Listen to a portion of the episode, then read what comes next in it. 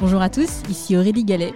Je suis ravie de vous accueillir sur Disruption Inside, le podcast qui décrypte de l'intérieur la transformation des entreprises et des acteurs publics. Ensemble, nous allons à la rencontre de leaders business institutionnels qui font bouger les lignes. Nous allons décrypter leurs stratégies, revenir sur leurs réussites et leurs échecs et faire le plein de conseils pratiques. Mon objectif, vous aider à passer à l'action en vous inspirant des meilleurs. Bonjour à tous. Cette semaine, je vous emmène décrypter l'épisode avec Ludovic Donati, directeur de la transformation et de la performance numérique du groupe Eramet.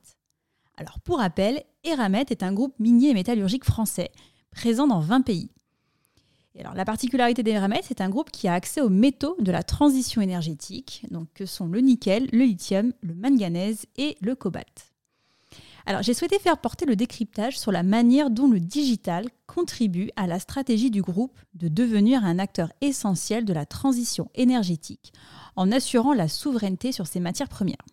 Première idée, la stratégie digitale d'Eramet est structurée autour de trois piliers qui contribuent chacun aux objectifs environnementaux et sociétaux du groupe. Le premier pilier consiste à connecter la géologie à l'économie, qui se matérialise notamment par la nécessité d'aller extraire plus, mais mieux, en remuant moins de terre. À ce sujet, une phrase de Ludovic m'a interpellée. On estime que dans les 10-20 prochaines années, on va extraire autant de métaux que depuis le début de l'humanité. Juste pour bien mesurer hein, de quoi il s'agit, pour produire une batterie pour équiper par exemple un véhicule électrique, il faut environ 50 kg de nickel, 45 kg de lithium et 7 kg de cobalt. Le second pilier porte sur l'optimisation des procédés par le big data et l'IA, avec un enjeu, optimiser grâce aux algorithmes la quantité d'énergie et le mix énergétique pour baisser de plusieurs points l'énergie nécessaire à la conversion du minerai en métal. Dernier pilier, qui porte sur l'amélioration de la traçabilité et de la qualité des produits, depuis l'extraction jusqu'au client. L'industrie minière, hein, c'est une industrie qui souffre hein, d'une image souvent négative, et donc l'enjeu pour Eramet est de certifier que les métaux ont été extraits dans les meilleurs standards environnementaux et sociétaux. Grâce à la blockchain, on peut aujourd'hui aller plus loin, en permettant par exemple de donner sur un lot de minerais de la visibilité sur les conditions d'extraction. par exemple la consommation d'eau, la consommation d'énergie ou encore l'impact sur les communautés locales.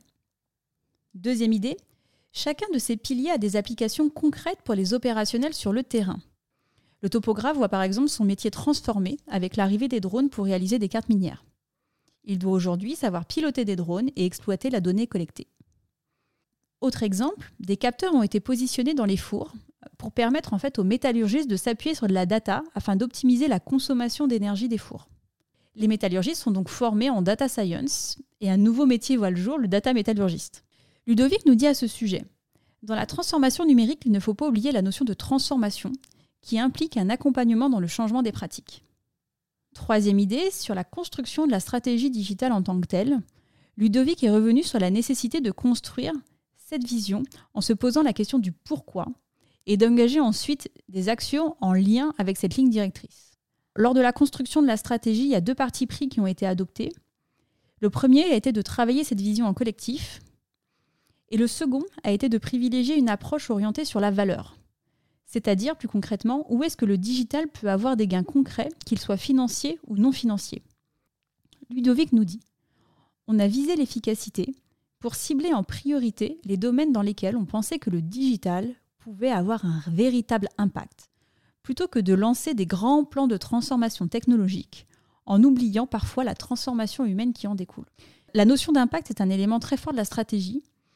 Ludovic poursuit d'ailleurs en disant on a mis en place un mode opératoire de preuve de concept, de preuve de valeur. Quatrième et, dernière idée, nous sommes revenus avec Ludovic sur les enjeux de souveraineté, dans un contexte qui est marqué par une pression extrêmement forte hein, euh, sur les matières premières. Ludovic nous dit La prise de conscience de notre vulnérabilité sur les métaux date de la crise Covid, amplifiée par le besoin d'accélérer sur la transition énergétique. L'Europe et la France ont accusé un retard par rapport à la Chine et aux États-Unis, qui ont eux anticipé la sécurisation de l'accès aux matières premières. On, y revient en détail euh, dans le cadre de l'épisode. Pour faire face à ces enjeux, Eramet travaille depuis plusieurs années en partenariat avec Suez et Bast, un partenariat de recherche, pour développer un procédé innovant de recyclage des batteries. L'objectif, c'est de pouvoir constituer des mines urbaines sur nos territoires. Ludovic nous dit Sur les mines urbaines, le choix est le choix de la souveraineté une fois que les métaux sont sur le sol français et européen, il y a un réel intérêt à les garder. Je souhaitais vous laisser sur euh, un dernier enseignement que je trouve particulièrement euh, inspirant, euh, notamment quand on conduit des projets de transformation. Et c'est un enseignement que Ludovic tient de son passé de chercheur. Il ne faut jamais croire que tout est acquis ou que tout est déterminé. Il faut en permanence rechallenger, vérifier si ce que l'on pense pour acquis fonctionne vraiment bien. Il faut garder cette curiosité et être en permanence capable de rechallenger des choses et des concepts que l'on pense acquis. C'est la fin de cet épisode, j'espère qu'il vous a plu. Pour m'aider à faire connaître le podcast, c'est très simple.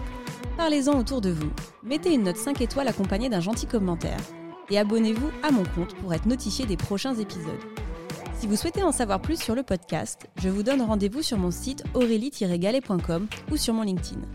Un grand merci à tous et rendez-vous la semaine prochaine pour un prochain épisode.